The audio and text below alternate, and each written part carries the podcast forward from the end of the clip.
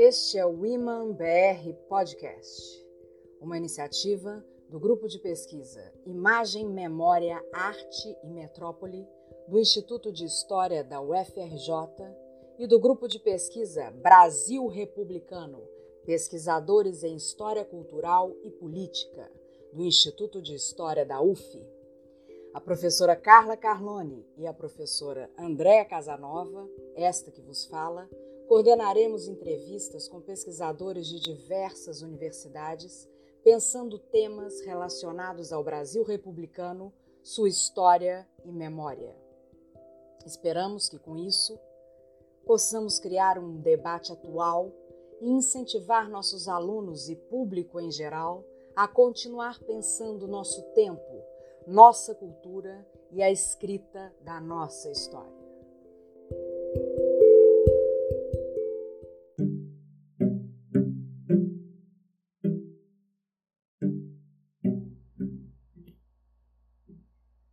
Convidado de hoje do Iman BR Podcast é Cláudio Batalha. Cláudio é licenciado e bacharel em História pela Universidade Federal Fluminense, doutor em História pela Université de Paris I, Panthéon Sorbonne, e atualmente é professor do Departamento de História da Universidade Estadual de Campinas, na qual também integra o Centro de Pesquisa em História Social da Cultura, SECULT. Tem larga experiência de pesquisa na área de história social do trabalho, com inúmeras pesquisas voltadas para os seguintes temas: movimento operário, mutualismo, sindicalismo no Brasil e na França no século XIX e XX, trabalhadores e sistema eleitoral no final do Império e na Primeira República. É autor de vários artigos e livros, dos quais destacamos O Movimento Operário na Primeira República, Jorge Zahar, ano de 2000, Sociedades Operárias e Mutualismo, Campinas, Arquivo Edgar Leron, 1999, a organização também do Dicionário do Movimento Operário, Rio de Janeiro, do século XIX aos anos 1920, Militantes e Organizações, publicado pela, em São Paulo pela editora Fundação Perseu Abramo, em 2009, e a organização também com Fernando Teixeira da Silva e Alexandre Fortes, de Culturas de Classe, Identidade e Diversidade na Formação do Operariado, da editora da Unicamp, em 2004. Bom, Cláudio, nem preciso dizer do prazer que é ter você aqui com a gente hoje para falar de tema tão fundamental e do qual também já tivemos oportunidade de debater em outros encontros. Quero já te fazer uma pergunta para começar problematizando a história da formação de nossa classe operária. Pode explicar um pouco a sua crítica ao qual você mesmo denominou de mito do trabalhador imigrante anarquista e branco na história da Primeira República?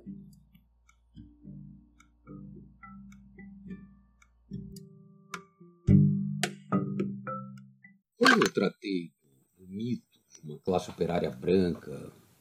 fabril, masculina e anarquista, obviamente eu pretendi eh, fazer uma provocação. Isso aparece em dois momentos, eh, mais claramente na minha produção, de um, um livro de, de, divulgação, de introdução ao, ao estudo sobre o movimento operário na Primeira República, que tem exatamente esse título, e depois num artigo que compõe o Brasil Republicano, é, organizado pelo Jorge Ferreira e pela Lucília de Almeida Neves Delgado, capítulo esse cujo título é uh, Formação da Classe Operária e Projetos de Identidade Coletiva. Então, essa, essa leitura desse esse, esse mito né, que, eu, que, eu, me referia é, tem origem na, no tipo de visão construída sobre uh, a, a, classe operária no Brasil desse, desse período, particularmente a partir dos anos 1950, né, o meio da sociologia do trabalho e depois, mais tarde, da própria produção historiográfica. Essa, esses estudos uh, começam a pensar a, a questão da classe operária a partir de uma base empírica extremamente limitada, que é o caso de São Paulo. O caso e, e, e São Paulo, especificamente, São Paulo cidade, São Paulo capital, onde de fato você se tem no início do século XX, uma prevalência quase que absoluta de uma classe operária de origem imigrante no mundo fabril. Então, não é que essa não exista uma certa, um certo embasamento empírico para essa, para essa leitura, mas é um, é um embasamento empírico que, a partir do caso de São Paulo, foi equivocadamente generalizado para o restante do país e consagrado não apenas por meio da produção acadêmica, mas também pela produção, eh, por meio do cinema, por meio do, do, de séries televisivas, onde frequentemente há personagens falando o que se supõe ser o português com sotaque italiano, enfim, eh, em todas, todas essas situações que, que se conhece. E eh, quando a gente for, vai ver o restante do país, a situação é muito diversa disso. Se nós pensarmos, sobretudo, indo para o norte, se tem um peso cada vez mais uh, significativo de uma classe operária, da, da, da, dita classe operária nacional, ou seja, composta majoritariamente por eh, descendentes de escravos, ou seja, uma classe operária negra, que vai estar presente em cidades de forma significativa e até, em alguns casos, claramente majoritária, vai estar presente, vai, vai estar presente em cidades como Rio de Janeiro, como Salvador, como, Recife, etc. E indo mais para o norte, ainda tem a dimensão uh, no peso dos, dos, caboclos na composição desse, desse, desse operariado. Ao passo que uh, no sul, se, se não dá para dizer que que é exatamente o, o modelo de São Paulo, em vários lugares, é, em alguma medida, esse modelo de São Paulo tem, tem alguma razão de, de, de ser, dessa classe operária de origem é, imigrante e, e, portanto, branca. É, há um segundo aspecto dessa questão, que é a dimensão fabril. O que, que essas leituras tenderam a enfatizar? A pensar a questão da, da classe operária reduzida à sua dimensão de classe operária fabril, ou seja, a fábrica como núcleo central da produção capitalista. A classe operária no Brasil da Primeira República é muito mais ampla e muito mais complexa do que isso. Você tem toda uma série de, de trabalhos que, são, que não se, são realizados na, na fábrica, o trabalho portuário, por exemplo, o trabalho é, nos transportes, a construção civil, enfim, há toda uma série de setores que, que não atuam propriamente dentro das fábricas. Inclusive, se a gente pensar, voltando ainda ao caso, o exemplo da cidade de São Paulo, enquanto a, a classe operária imigrante domina a indústria, os trabalhadores ditos nacionais, eh, descendentes de escravos, negros, vão estar relegados a papéis menos, menos valorizados, menos bem pagos no mercado de trabalho, por exemplo, no, no, sob a forma do trabalho casual, é, do trabalho informal, etc. Uma terceira dimensão que eu, desse mito é a ideia de uma classe operária que, no que diz respeito ao movimento, é vista como uma classe operária inteiramente masculina. Quando, quando obviamente, como já dizia há muitos anos atrás, a socióloga Elizabeth Souza Lobo, a classe operária tem dois sexos. Ou seja, é uma a leitura via imagens que se frequentemente se tem desse, do, desse período mostram, sobretudo, manifestações públicas em que há, prevalece um, uma dimensão uh, inteiramente ou quase inteiramente masculina. E, de fato, a, o domínio das associações de trabalhadores era exercido, era exercido por, por, por homens. Por último, o, o aspecto do, do anarquismo. O anarquismo, ainda que tenha tido um papel muito importante e significativo no Brasil da Primeira República, dificilmente pode ser visto como uma, uma, uma, uma ideologia hegemônica, como frequentemente faz crer uh, uma historiografia que prevaleceu até os anos 1980. Há um, uma diversidade de, de escolhas e de, de, opções ideológicas que estão presentes no movimento operário, e o, o anarquismo é apenas uma dessas, dessas dimensões.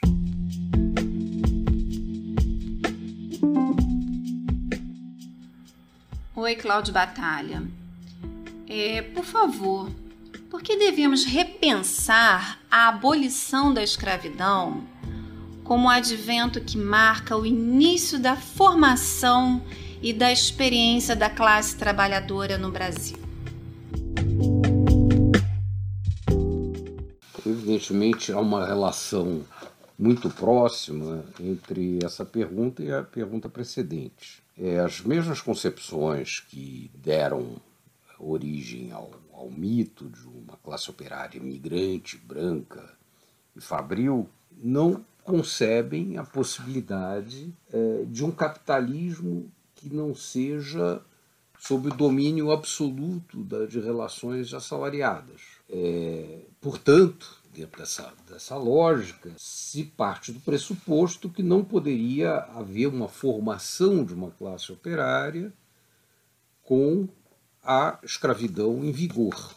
portanto, antes da abolição. Os estudos dos últimos anos têm tentado demonstrar, têm, se esforçado no sentido de mostrar que trabalhadores livres e, trabalha, e escravizados eram, ainda que gozando de um status jurídico distinto, eram ambos trabalhadores, com algum grau de interesses comuns. Que, portanto, se deveria pensar a questão da, da formação da, da, classe operária voltando para antes da escravidão. Né? Dizer, pensando a formação da classe operária é, como um processo que tem início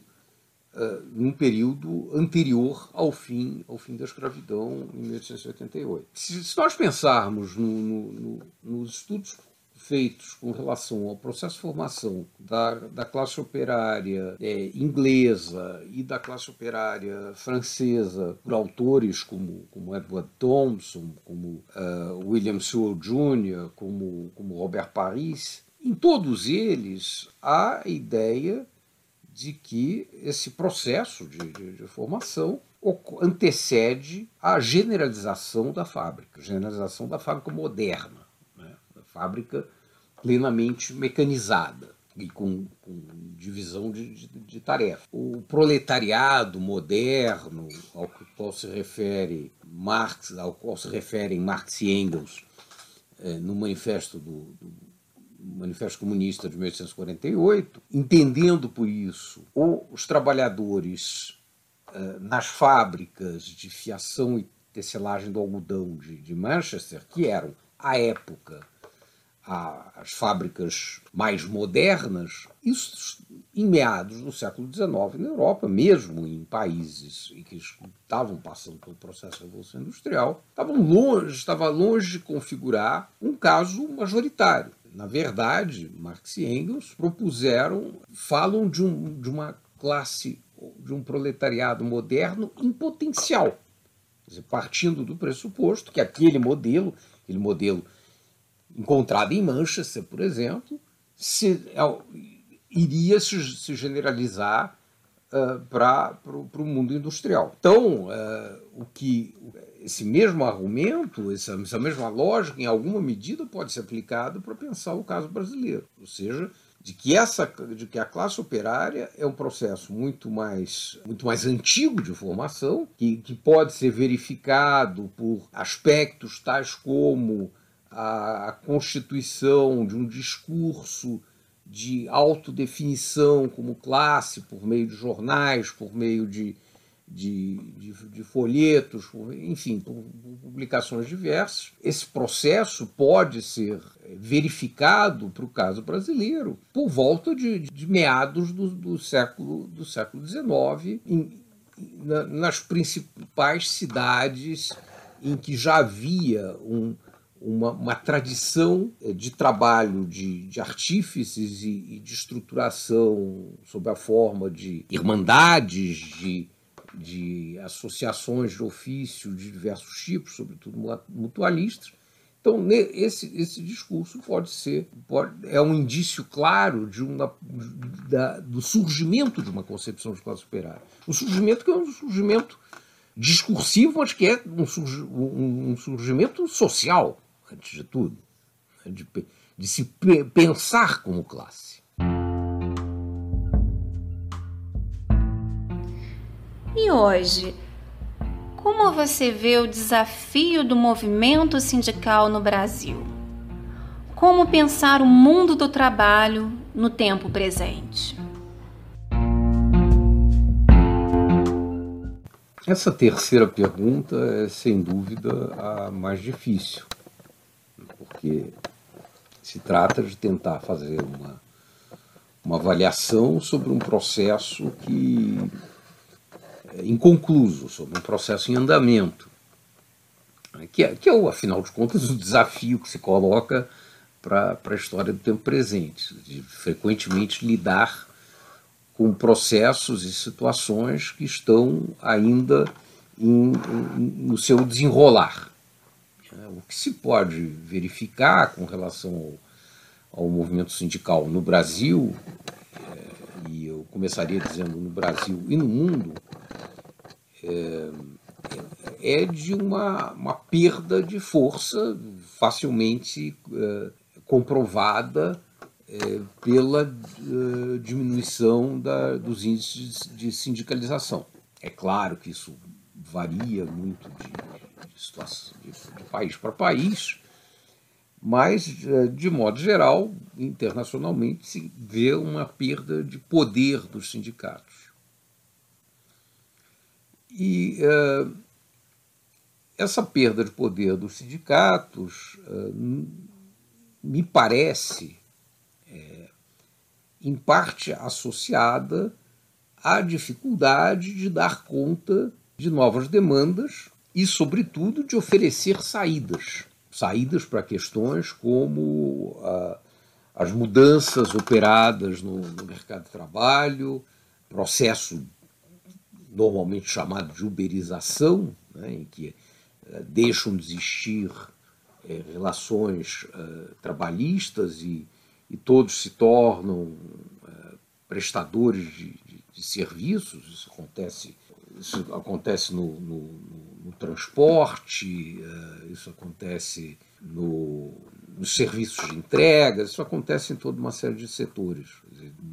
E, no Brasil há ainda o, o agravante e a, a dimensão que torna esse processo ainda mais difícil para os sindicatos lidarem com ele, que é, foi o que foi a, a, reforma trabalhista, que acelera é, esse processo, e, uh, junto com isso, algo que, no meu entender, no longo prazo pode ser benéfico, que é o, que é o fim da contribuição sindical. E aí eu faço um, um parêntese. No meu entender, os sindicatos tinham se tornado, vinham se tornando cada vez mais muitos deles, uh, máquinas burocráticas, uh, incapazes de lidar com as demandas efetivas dos trabalhadores que representavam, e contando com isso, contando com os recursos que recebiam, independente da capacidade de atrair filiados. Então, isso, no médio prazo, talvez médio, talvez longo prazo, isso me parece algo, uma sacudidela importante para o sindicalismo. Dizer, a necessidade do sindicalismo reencontrar o contato com os trabalhadores que ele pretende representar. Então, esse, esse é, um, é um lado da questão. Mas aí nós ainda estamos falando de trabalhadores relativamente formalizados, mas que de algum modo e por razões várias perderam, deixaram de ver no sindicato algo que represente de fato e que, eh, seus interesses e que, que proteja esses interesses. Nós vemos é uma divisão grande no movimento sindical e uma ineficiência uh, considerável de, da, das respostas que, que, esse movimento foi capaz de dar uh, para as várias reformas que, que, que ocorreram começar pela, pela reforma trabalhista. Os, os ensaios de greve geral foram de fato patéticos, não houve nenhum movimento capaz de, de, de, mostrar a força dos sindicatos, e diante desses sindicatos enfraquecidos, tudo foi sendo passado de roldão e os direitos, um após outros, foram sendo foram sendo, é, foram deixando de existir, foram sendo usurpados. Paradoxalmente, no caso brasileiro, o setor que a sindicalização vem crescendo é o setor dos trabalhadores rurais. Possivelmente porque, em alguma medida, por mais uh, falho que, que os sindicatos sejam, esses trabalhadores ainda veem no sindicato alguma forma de, de proteção e de garantia dos seus interesses. É uma, evidentemente uma, uma, uma, hipótese. Mas mesmo em setores em que o, o, grau de sindicalização era relativamente significativo no caso brasileiro, como é o caso do funcionalismo público, mesmo em setores como o sindicalismo público, a sindicalização vem decrescendo nos últimos, nos últimos dois, três anos. O outro aspecto é um, um, aspecto que me parece muito mais complicado, que é, que é a segunda parte da, da, da pergunta com relação ao, ao, mundo do trabalho é, no, na história do tempo presente, no, no, tempo presente, melhor dizendo, em que, evidentemente, se tem uma, uma situação de mudança do tipo de trabalho que existia, do tipo de trabalho que, sob o qual uh, que propiciou o surgimento e crescimento dos sindicatos, para novas formas de trabalho em que, uh, de certa forma,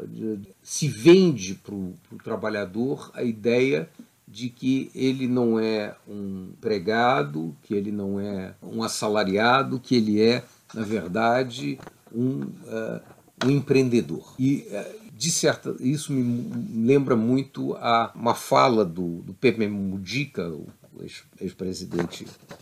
é, uruguaio, com relação à, à experiência do, da, da, dos governos do PT uh, eh, no Brasil, que esses governos conseguiram muito mais é, criar consumidores do que criar cidadãos. E eu acho que o preço disso está sendo pago uh, hoje, inclusive, pelo processo de desmobilização.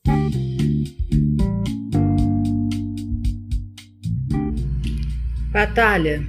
agora você pode fazer suas considerações finais e escolher uma música para deixar para a gente ouvir aqui para fechar a entrevista, por favor. Muito obrigada.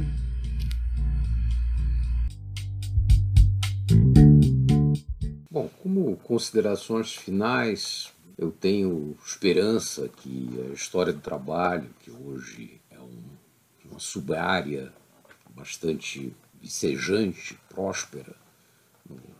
no, caso do Brasil, é, de algum modo consiga contribuir para levantar questões que ajudem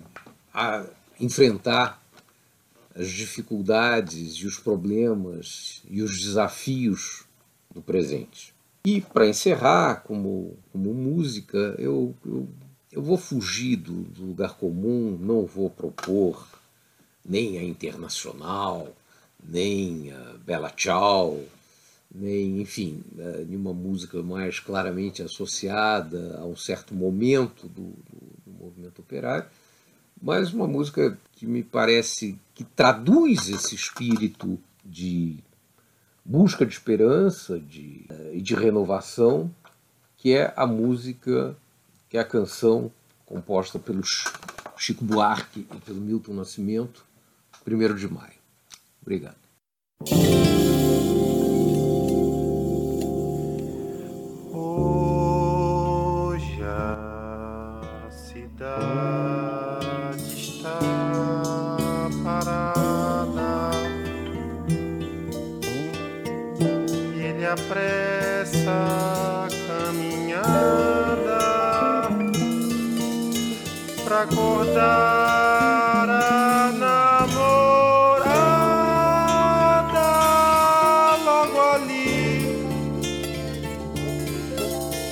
Vai sorrindo,